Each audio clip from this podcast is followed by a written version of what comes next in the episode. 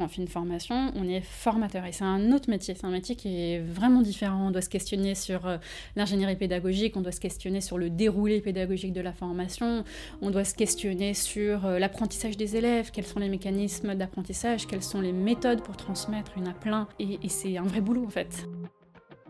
Bonjour, je suis Nathalie et tu écoutes le podcast Business of Yoga. Si tu es prof et que tu veux créer la carrière épanouissante dont tu rêves sans le stress financier lié à ton activité, tu es au bon endroit. Je partage ici les ressources et les inspirations rythmées par des interviews de spécialistes qui ont contribué à faire croître ma propre activité. Bref, le guide que j'aurais rêvé qu'on me donne quand je me suis lancée il y a seulement quelques années dans l'entrepreneuriat. Je synthétise pour toi les outils que j'ai appris via des guides simples et accessibles pour optimiser tes revenus de solopreneur du yoga. Tu peux suivre l'actualité du studio sur kine.yoga et pour un max d'infos sur les programmes et les lancements de notre école, abonne-toi à la base élève dans la description de l'épisode. Bonne écoute Aujourd'hui, je reçois Manon, la fondatrice de l'école de formation Ayu Yoga School. C'est en 2020 que démarre cette histoire avec pour mission de dispenser des formations sourcées, sérieuses et engagées pour les professeurs de yoga en présentiel mais aussi en ligne. Découvre comment en moins de deux ans, son école s'est imposée et comment elle a développé son entreprise grâce aux bouches à oreille et à une stratégie de marketing digital solide jusqu'à atteindre un chiffre d'affaires lui permettant de salarier une équipe et de travailler avec près de 15 formateurs expérimentés. Si tu m'écoutes régulièrement, tu sais que j'accompagne les entrepreneurs du yoga sur le volet business de leur activité et le parcours de Manon est particulièrement inspirant pour illustrer qu'il est possible d'entreprendre différemment. Dans cet épisode, Manon partage son engagement pour une meilleure justice sociale et écologique au travers de ses actions concrètes mises en place dans son entreprise. Et ça reflète vraiment ses valeurs bien plus que des mots. C'est en somme le portrait d'une personne qui refuse les injonctions et qui construit une aventure entrepreneuriale qui lui ressemble. Installe-toi confortablement, je vais maintenant laisser place à notre discussion. Bonjour Manon. Bonjour Nathalie. Je suis ravie de t'accueillir aujourd'hui. Merci beaucoup d'être venue jusqu'à Paris. Bah, avec grand plaisir.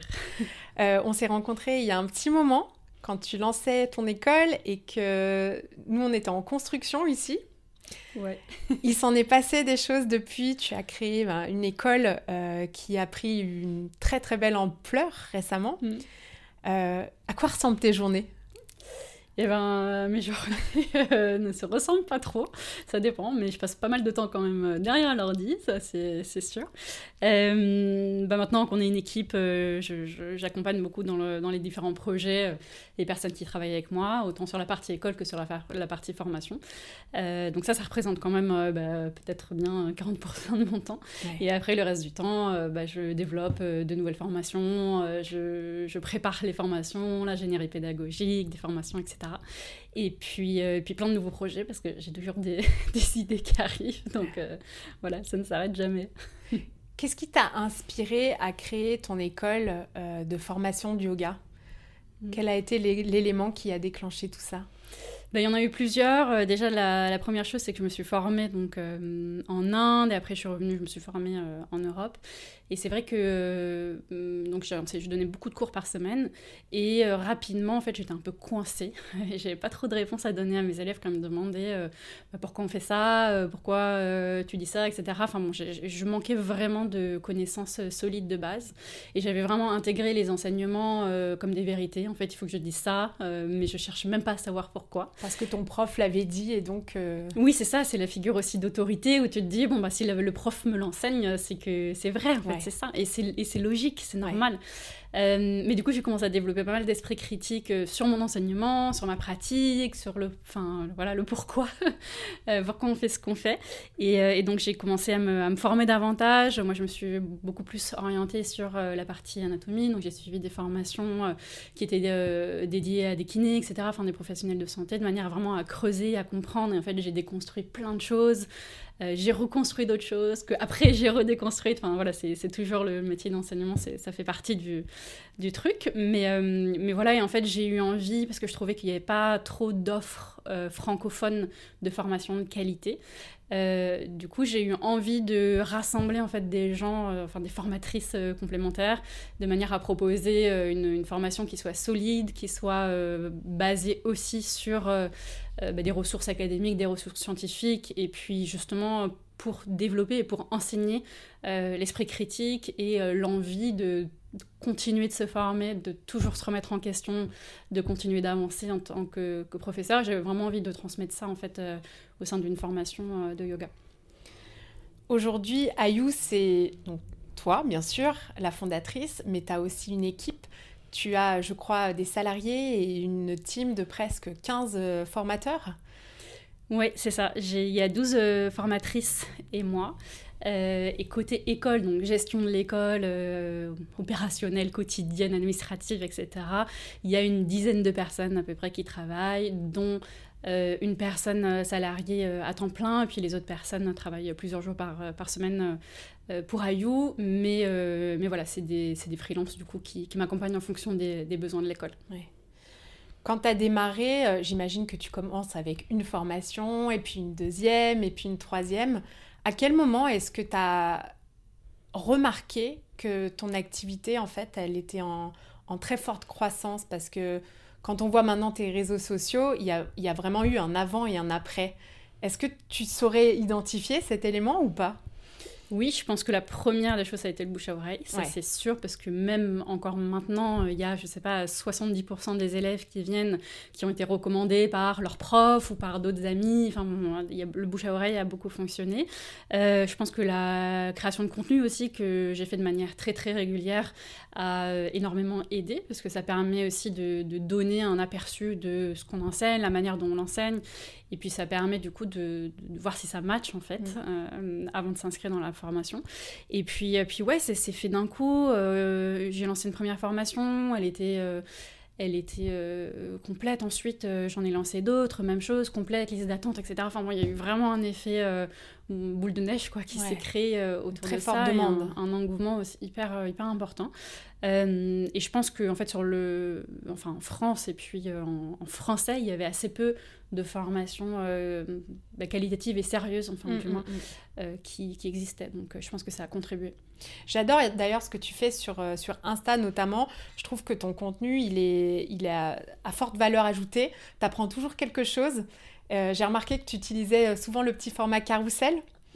Et, et, ça, je trouve que c'est très intéressant parce que au-delà de, de, poster sur bah, euh, ce que tu proposes ou ce que tu, ce que tu as en offre du moment, tu apportes une valeur ajoutée, un apprentissage en fait aux personnes qui te suivent. Et ça, je trouve que c'est un élément qui est hyper agréable, en tout cas d'un point de vue extérieur. Donc euh, mm. bravo pour tout ce travail. Et je pense que ça, ça en aide euh, sûrement beaucoup à, s'identifier un petit peu à, à, votre, à votre manière d'axer les formations et de, et, et de construire tout ça. quoi. Ouais, complètement. Et puis, euh, bah, j'essaie toujours de me demander qu'est-ce que les pratiquants et pratiquantes de hmm. yoga euh, aimeraient apprendre, voir, hein, quels sont les sujets qui sont intéressants. Et puis, euh, et puis au-delà de ça, en fait, le contenu sur les réseaux sociaux, quand c'est quelque chose de vendeur à 100%, quelque chose de, très commercial, etc., bah, en fait c'est relou. Euh, donc je pense que c'est pas moi personnellement j'aime consommer du contenu qui m'apprend quelque chose, qui me stimule, qui me remet en question, qui mm. me permet d'avancer, qui me permet voilà. Et, euh, et du coup bah, c'est ce que j'essaie aussi de faire euh, avec le compte d'Ayo de manière à voilà, partager aussi des connaissances et des réflexions que j'ai. Mm. Euh, parce qu'on voilà, on est toujours en constante évolution et apprentissage, donc euh, c'est intéressant, je trouve, mm. de, partager ça et de créer aussi euh, un, un, peu un réseau autour de ça, d'avoir d'autres profs qui rejoignent la discussion, qui, enfin voilà, on échange beaucoup et je trouve ça très, très chouette d'interagir avec des personnes qui ont les mêmes centres d'intérêt mm. que nous. D'où ça vient le mot ayou? Et bien... C'est quoi l'histoire derrière Eh bien, l'histoire derrière, euh, je savais pas euh, quoi donner comme nom, et pour moi, ça devait être quelque chose de court. Ouais. c'est drôle parce que c'est souvent, tu sais, les histoires des noms. Euh, parfois, tu as des trucs vraiment improbables qui sortent, et, et, parfois, les... ouais, c'est rigolo, quoi. Ouais, c'est ça. Et puis, en fait, euh, j'avais envie que ce soit un, nom, un sanskrit, et, et en fait, j'ai cherché, je me suis pas mal renseignée Et puis à la base, IU, c'est un, un, projet qui, qui finançait des, des, des, bah, des, projets sociaux en fait, au Maroc. et Ayou en sanskrit, euh, ça, veut dire la vie, euh, et la vie au sein de quelque chose. Euh, et donc moi, mon objectif, c'était de proposer à la base, quand j'ai démarré, des séjours de yoga qui contribuaient justement à des causes sociales et des projets sociaux sur place.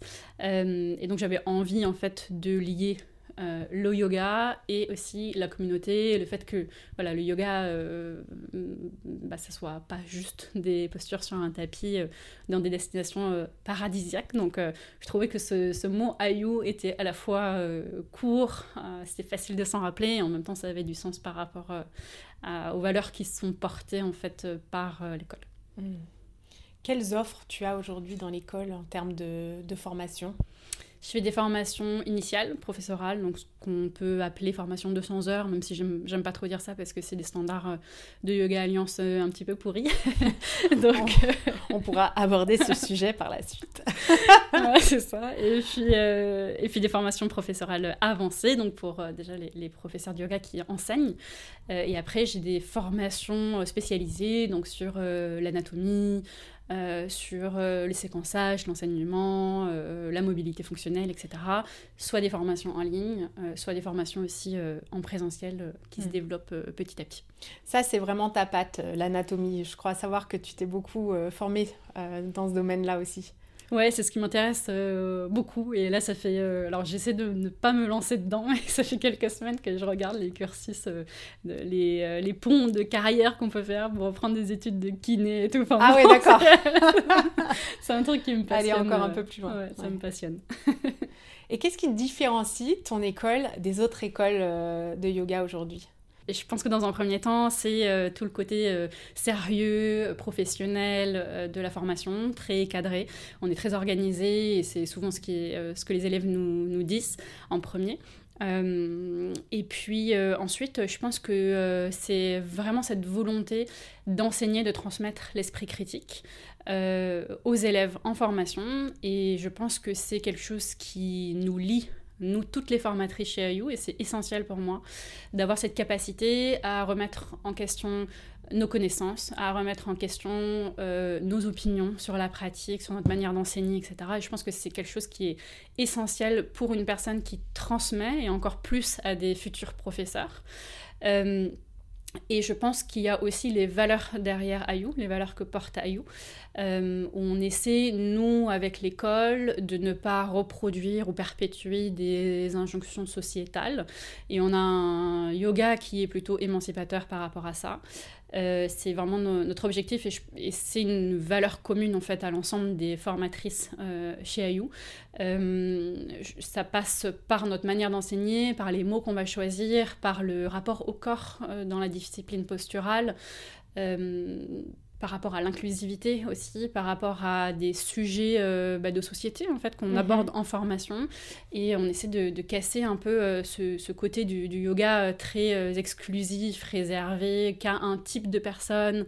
Et on est, voilà, je pense que ça caractérise vraiment beaucoup nos enseignements. Et on essaie autant qu'on peut de, de, prôner ça avec l'école qui est du coup assez engagée. Et puis après toute la partie aussi euh, sociale de l'entreprise où enfin, je reverse euh, un certain montant à des associations euh, en fonction des inscriptions, tout ça.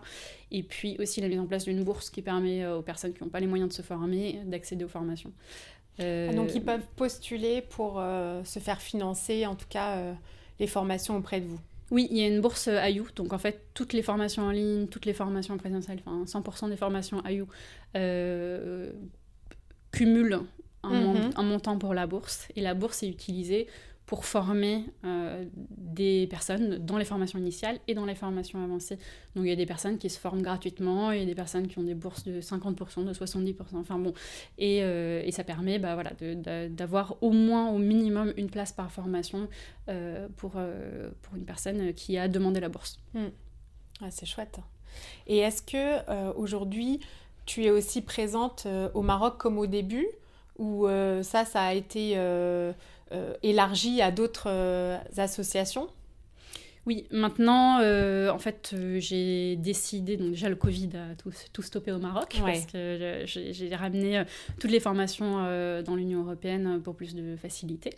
et, puis, et puis, donc, je, je, ramène les formations en France à partir de 2024. 100% des formations seront en France pour des questions écologiques euh, voilà, très, très claires et puis des, aussi euh, des questions logistiques. Et du coup, bah, le financement des associations aussi euh, devient plus local. et donc, en fait, il y a une partie, par exemple, les, les formations en ligne contribuent à un certain montant que moi je choisis. Donc, je, je, choisis les associations à qui je fais les dons. et par contre, en formation professorale et initiale, il y a un certain montant par élève qui est donné à une association et on choisit euh, ensemble. Donc c'est les élèves qui choisissent les associations euh, auxquelles euh, ils et elles souhaitent contribuer. Mm. C'est vrai qu'on le ressent aussi quand on observe Ayou de l'extérieur, comme moi j'ai pu le faire sur votre site ou sur votre compte Insta. On sent qu'il y a un engagement fort et, c'est très et, ça fait du bien en fait. Ça fait du bien quand on voit un peu tout ce qu'il y a sur les réseaux aujourd'hui. Je trouve que bah, vous vous démarquez en tout cas. Euh, aussi dans la stratégie euh, digitale qu'on voit sur, euh, sur vos réseaux. en même temps, c'est très soigné. et à côté de ça, ça reste authentique et naturel. Enfin, c'est ce qu'on en... Enfin, là, je te donne mon ressenti, hein. mais c'est vraiment ce qu'on ressent en regardant, en regardant ce, ce, que tu fais et, et le travail derrière. Comment est-ce que tu t'y prends aujourd'hui en termes de stratégie marketing digital pour trouver des élèves et ou te faire connaître mm. Euh, bah, c'est assez simple. Enfin, maintenant, c'est vrai que ça, c'est avec l'effet boule de neige, mm. Au-delà du bouche à oreille, bien sûr, ouais. Euh, moi, j'ai toujours créé beaucoup de contenus et de ressources gratuites euh, mhm. parce que bah, justement, je trouve que ça permet de transmettre nos valeurs, de transmettre l'enseignement et puis au-delà de ça, le contenu gratuit comme ça, accessible à toutes et à tous et ça aide beaucoup de personnes, dont des milliers de personnes qui feront jamais une formation avec OYO ou quoi que ce soit. Enfin, c'est pas mon objectif euh, premier. Euh, donc ça, j'aime aussi contribuer euh, à ça. C'est pour ça que je prends du plaisir aussi dans cette création de contenu. Et puis, et puis voilà, c'est la création sur Instagram où on vient aborder certains sujets qu'on approfondit en formation. c'est la création des leçons du jeudi, la création des chroniques écrites par Zineb. Les leçons du jeudi, c'est ta newsletter, c'est ça? Oui, c'est ça. Tous les jeudis, j'envoie une, newsletter et il y a une vidéo du coup euh, filmée d'une leçon euh, principalement posturale, euh, voilà, qui permet de donner accès à du contenu voilà, gratuit. Et donc chaque jeudi, on reçoit une petite leçon ou une chronique écrite par Zineb dans la boîte mail. Zineb, j'adore. Il faudrait que je l'invite aussi. Elle est passionnante. Elle a écrit un e-book, je pense euh, pour l'école également.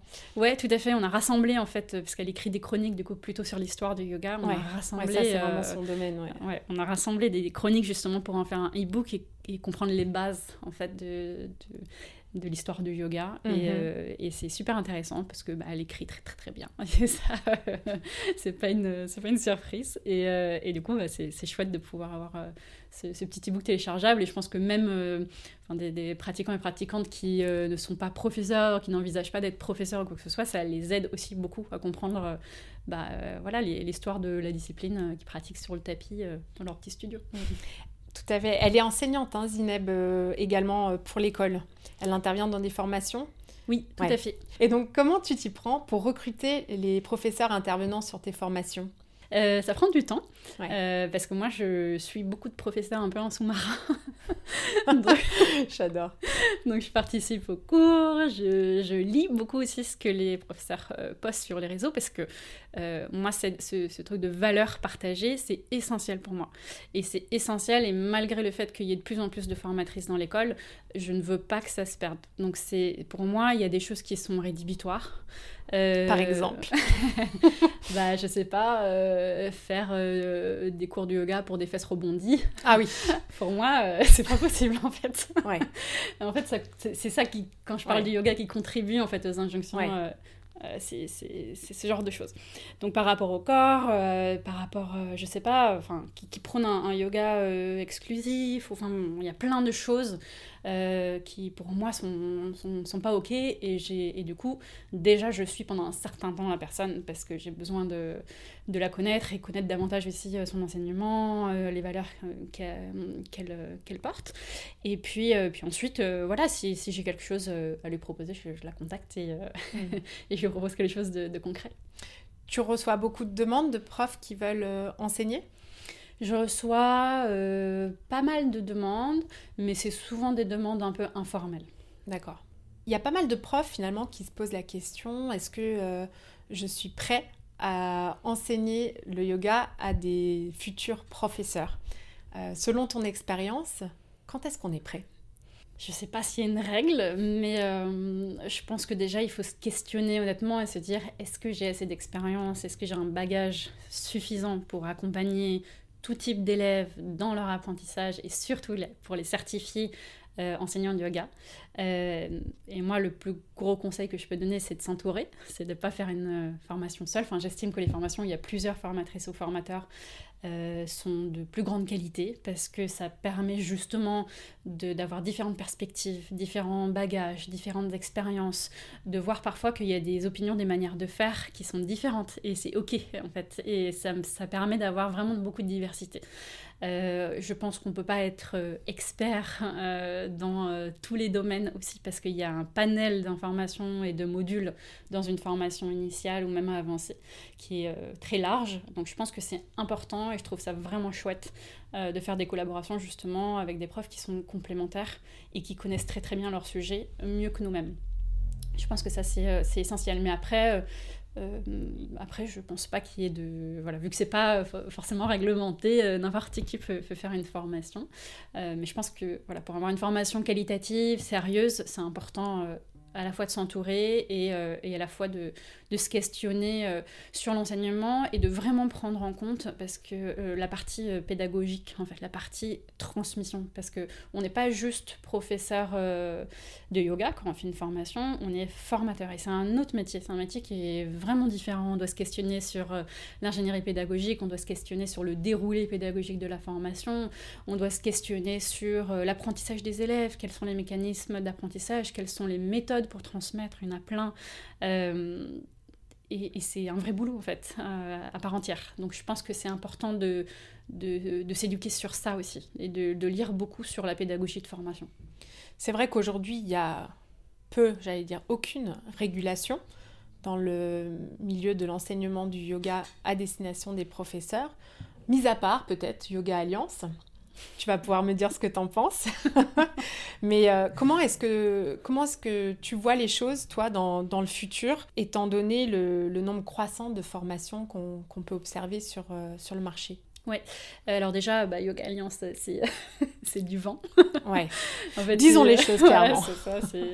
c'est une machine afrique américaine qui ne sert absolument à rien. Euh, mais vraiment rien. C'est ça qui est hallucinant, c'est qu'on a l'impression, enfin les élèves ont l'impression que c'est euh, la réglementation qu'une école doit absolument avoir pour, euh, pour proposer un contenu qualitatif, alors que ce n'est pas du tout le cas, il suffit de payer en fait pour avoir l'accréditation. Mm. Et il n'y a aucun contrôle, il n'y a aucun suivi, il y a, vraiment il y a rien. Euh, donc voilà, donc moi je suis encore accréditée parce que les élèves le demandent, mais euh, il y a de grandes chances que je, je, je fasse le pas pour mm. euh, complètement me désolidariser de, de Yoga Alliance. et pour le futur, bah, en fait je pense que ça va se réglementer, c'est certain. Enfin, il y a des formations qui prolifèrent partout. Il y a plein de choses différentes, je pense que c'est un métier qui est en train de, se développer énormément euh, en France et que l'État va au bout d'un moment réglementer. Maintenant, euh, bah moi, ça me fait un peu peur. Je me dis quel type de réglementation ça va être? Est-ce que ça va être euh, prof de yoga égale prof de gym? On doit passer un, brevet. Un, brevet. Quels vont être les prérequis des formations? Enfin voilà, c'est un gros sujet. On n'a pas la réponse pour le moment. Donc comment ça va être réglementé, on ne sait pas. donc pour le moment, bah, voilà, on est un peu en stand-by, on attend. Mais, euh, mais en tout cas, je, trouve que l'idée de la réglementation est bien, parce que ça permet de cadrer un peu les choses. Mais, euh, mais après, ça dépend de comment ça va être fait. Mhm. Voilà, donc ça, c'est le, grand point d'interrogation euh, des organismes de formation dans le yoga. Voilà, après, il y a des choses qui peuvent être déjà faites, je pense, maintenant, pour proposer vraiment un organisme de formation bah, cadré, organisé, comme par exemple Calliope. Alors, Calliope, ça ne va pas du tout garantir la qualité du contenu, mais ça va quand même garantir la qualité de l'organisation de l'organisme de formation. Toi, tu es certifié par Calliope oui, ça a été une bonne galère administrative cette année. J'imagine. Euh, Bravo donc. Merci. Mais ça permet en fait de, en fait, ils rentrent dans ton entreprise et ils regardent tout à la loupe. Un audit euh, géant. Un audit euh, général de tout ce que tu fais, de tout ce que tu proposes. donc, en fait, ça t'oblige à mettre des process en place, ça t'oblige d'avoir un, suivi millimétré. Donc ça, c'est bien. Euh, maintenant, voilà, il n'y a pas de garantie sur le contenu ou autre, et ça donne accès à des, euh, des financements d'auto-entrepreneurs, euh, la GFIS, FIFPL, etc. Tous les auto-entrepreneurs qui, qui, cotisent ont des enveloppes pour se mmh. former. Et les organismes de formation qui sont Calliope ont la possibilité de. Enfin, les personnes qui, qui, postulent et qui se forment avec les organismes ont la possibilité de demander une partie financée par cet organisme-là. Je reviens un petit peu sur ton activité parce que je me suis souvenu qu'il fallait que je te pose la question et puis du coup j'ai oublié. Donc je reviens un petit peu en arrière. Euh, quand on regarde tes activités, tu as donc une grosse partie en présentiel de tes formations. Je crois que tu viens de d'ouvrir un studio de formation à Toulouse, donc en présentiel. Tu as aussi une partie online. Donc comment est-ce que tu t'organises entre le présentiel et le online et qu'est-ce que tu peux passer online finalement? Ouais, euh, alors j'estime que certifier euh, une personne pour enseigner le yoga, ça peut pas se faire en ligne. Je pense que la qualité des formations. Oui, pas en ligne à 100%. Non, euh, pour moi c'est très, très très compliqué. Et d'ailleurs, euh, on, a, on a quelques personnes qui ont fait une formation comme ça en ligne et en fait qui ne sont pas du tout armées pour enseigner euh, le yoga. Donc moi, c'est quelque chose que je ne ferai pas, ça c'est sûr. Euh, formation initiale, formation avancée, il peut y avoir quelques parties en ligne sur les modules théoriques, mais sinon pour moi tout le reste est en présentiel. Et au-delà de ça, l'expérience de formation, l'apprentissage, ça n'a absolument rien à voir en personne ou en ligne. Maintenant, ce qui est intéressant en ligne, c'est des formations, des modules spécialisés euh, qui se prêtent bien du coup euh, en ligne, donc plutôt que euh, des choses théoriques. comme la philo ou comme la natte grâce à des schémas animés, etc., qui permettent de bien comprendre. ça, c'est typiquement des, des, formations qui peuvent se faire en ligne et qui peuvent complémenter des formations généralistes mhm. globales comme les formations initiales, les formations avancées. mais je pense que tout un cursus en ligne, il y a des grosses lacunes. Mhm. T'es pas obligé de me répondre, hein. on coupera en montage si nécessaire. Euh, quelle part aujourd'hui euh, de ton chiffre d'affaires représente le online par rapport au présentiel, pour avoir un ordre d'idée? Ouais, ça représente euh, à peu près 40%. D'accord. Ouais, à peu près. Donc une part non négligeable finalement, mine de rien, de, de ton chiffre d'affaires. Ouais. Ouais, complètement. et je pense que la formation en ligne va continuer à se développer. ça reste beaucoup de travail, presque autant de travail qu'une formation en personne. Le temps de préparer la formation, de faire le tournage, de faire le montage, de mettre en place tout l'aspect technique derrière, la certification des élèves, etc. Enfin bon, c'est quand même beaucoup de boulot. Oui, euh, c'est pas juste un revenu passif que tu filmes une fois sur un iPhone et que tu mets en ligne et qui après euh, tourne tout seul. Ça serait bien. Disons-le ainsi. non, non, non, c'est euh, beaucoup de travail. Il faut mettre à jour les formations. Il y a toujours un côté aussi accompagnement pendant la formation. Donc, non, c'est ça reste du boulot. C'est sûr que le tournage est fait une seule fois, mais il faut mettre à jour les contenus régulièrement, etc. Donc, mhm. ça reste beaucoup de travail. Ouais. Et aujourd'hui, quels sont tes projets, si on se projette un petit peu euh, sur 2023 et peut-être un peu au-delà? Moi, j'ai plein de projets. j'ai toujours plein de projets. Dis-moi tout. Bah, déjà, je viens d'ouvrir le, studio de formation à Toulouse. Donc, le but, c'est de lancer aussi euh, des, petites formations d'une semaine euh, sur des week-ends, etc. Euh, là-bas. Donc, déjà, faire vivre ce studio. j'ai plein de formations en ligne qui arrivent aussi. Donc, donc ça, ça va être chouette. Et puis, en réflexion, un grand projet. J'en parle régulièrement. Puis, je me dis non. Puis, je me dis oui. je sais pas trop. c'est éventuellement l'ouverture de mon propre lieu de formation parce que, euh, bah, je disais, j'ai envie de ramener toutes les formations en France à partir de 2024. Mais c'est difficile, la relation avec les lieux est difficile, il y a toujours quelque chose qui, qui pêche. Euh, donc, euh, voilà, j'aimerais accueillir les élèves chez moi, en immersion. Euh, avec une salle de yoga incroyable, super bien accessoirisée. euh, donc voilà, c'est un projet que j'ai dans ma tête. Je ne sais pas si ça va se concrétiser ou pas, euh, si ça va se concrétiser ou pas, mais, mais en tout cas, c'est voilà, ça, ça, ça, peut être quelque chose que je développe cette année. Et sinon, gros projet, c'est de trouver un meilleur équilibre entre ma vie pro et ma vie perso, parce que depuis que j'ai monté à You, je bosse comme une dingue. Ouais. et là, du coup, je, je, me fixe un temps de travail à 20 heures par semaine sur You, donc c'est assez ambitieux parce que c'est divisé par deux euh, par rapport à, à, 2022 divisé par 3 par rapport à 2021. donc, euh, donc, voilà, c'est un, un, gros projet en tout cas pour moi pour pouvoir euh, faire plein d'autres choses à côté, des projets perso. Et qu'est-ce que tu as mis en place pour arriver à 20 heures par semaine? Parce que ça m'intéresse. eh bien, j'ai processisé, donc c'est-à-dire que j'ai fait plein ouais. de process dans mon entreprise, j'ai automatisé plein de choses, j'ai recruté, j'ai délégué, j'ai formé. Euh, et mon objectif, c'est d'être la moins indispensable possible euh, dans, dans l'école. Euh, et du coup, j'ai essayé de simplifier aussi beaucoup, un maximum de choses. Euh, voilà, de mettre à plat, de mettre des règles, enfin voilà, d'essayer de structurer en fait euh, l'école pour qu'on perde moins de temps euh, en règle générale dans, dans tout ce qu'on fait. Quoi. C'est très inspirant et j'aimerais beaucoup y arriver, donc je, prends, je prends note, je prends note. Peut-être un jour on, on, divisera par deux les horaires, ne perdons pas espoir.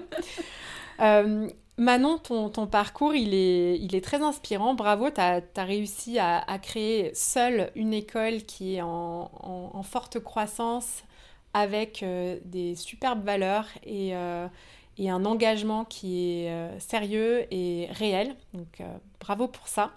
Est-ce que toi, tu as des mentors qui t'inspirent, quelqu'un en particulier que tu voudrais citer aujourd'hui ou partager avec nous? Ouais, bah merci déjà. Euh, alors, j'ai pas forcément une personne euh, en tête. Euh, moi, déjà, je suis très inspirée par les enseignantes formatrices euh, chez Ayou, ça c'est sûr, qui m'aident beaucoup aussi dans mon avancée dans le chemin du yoga, dans le fait de toujours apprendre. et après, je suis très inspirée aussi pour la construction et le développement d'Ayou par femmes entrepreneurs qui euh, choisissent euh, d'entreprendre autrement aussi, avec euh, bah, des impacts qui sont, qui sont assez différents, mais j'ai vraiment ce côté féministe, j'adore travailler qu'avec des femmes, je trouve ça, je trouve ça trop chouette. Et, et puis voilà, et puis sinon, je suis inspirée dans la vie de tous les jours par les militantes et militants, justement, qui, qui œuvrent pour des causes qui sont importantes et, et, pour une meilleure justice sociale et écologique. Quoi. Donc c'est ça qui drive aussi un peu euh, ma manière de percevoir Ayou, euh, de gérer mes projets, euh, et puis euh, voilà, qui, fait que Ayou n'est pas juste une école de yoga et j'essaie de ramener autant de valeurs que possible dans cette école. Est-ce que tu as une lecture à recommander pour des professeurs qui ont envie d'aller plus loin dans euh, leur enseignement ou, qui, voilà, qui ont envie de creuser un petit peu euh, de ce côté-là? Euh, oui, alors ça dépend de quel sujet. Euh, si on parle des professeurs qui souhaitent lancer leur euh, formation, bah, moi je les inviterais vraiment à lire, alors pas un livre particulier, mais vraiment sur la pédagogie, sur la transmission. Donc sur Internet, il y a énormément de ressources justement pour ça. Donc ça pour moi, ça serait un, must si on veut lancer sa formation. Et après, pour développer son enseignement, bah, je conseillerais plein de livres sur l'histoire du yoga qui sont euh, très intéressants. Et pour remettre en question et en perspective aussi euh, son enseignement de la pratique euh, du yoga, je conseillerais le livre de Suzanne Bartataki aussi, qui est très intéressant, qui permet justement de développer un peu un esprit critique sur, sur notre enseignement. Je le mettrai en note de l'épisode, j'y manquerai pas. Super. Merci beaucoup Manon euh, d'être venue jusqu'à jusqu Paris euh, de passage de Toulouse. J'espère pouvoir t'accueillir euh, prochainement à nouveau. Et je te souhaite une très très belle journée, une belle année 2023. Merci à toi aussi Nathalie. Et on aurait pu continuer encore cette conversation passionnante, mais Manon avait un train à prendre. Dans cet épisode condensé de petites pépites, je voudrais mettre en avant trois choses que j'ai particulièrement appréciées dans notre échange. D'abord, je voudrais saluer le travail fait par l'école sur l'inclusivité et sur leur engagement social au travers de leur soutien aux associations et aux bourses proposées à certains élèves. Ensuite, je pense qu'il faut s'inspirer de Manon quand elle parle de se questionner et de développer un esprit critique lorsqu'on enseigne. Faire ses recherches, se former pour au final trouver un enseignement qui nous ressemble. Et pour finir, très concrètement, je t'invite à aller faire un tour sur le compte Instagram de Ayou pour découvrir l'immense valeur ajoutée que l'école propose dans leur contenu et dans les ressources gratuites qui leur servent justement à construire leur base email. Si toi aussi tu veux développer ta base email et propulser ton activité, mon workshop est désormais disponible à la demande.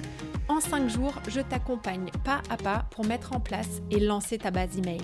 Pour plus d'informations, clique sur le lien dans les notes de l'épisode. Merci d'avoir écouté cet épisode. J'apprécie tout particulièrement les retours et les commentaires sur ce qui t'a été utile ou non. Laisse-moi un petit mot et une note si cet épisode t'a plu. Le must, c'est de partager ce podcast avec une personne à qui ça pourrait être utile. Ça fait vraiment une énorme différence pour mon travail que tu prennes ce temps. Je te donne rendez-vous la semaine prochaine et d'ici là, suis ton intuition et prends une action qui te rapprochera un pas de plus vers ce pourquoi tu es là.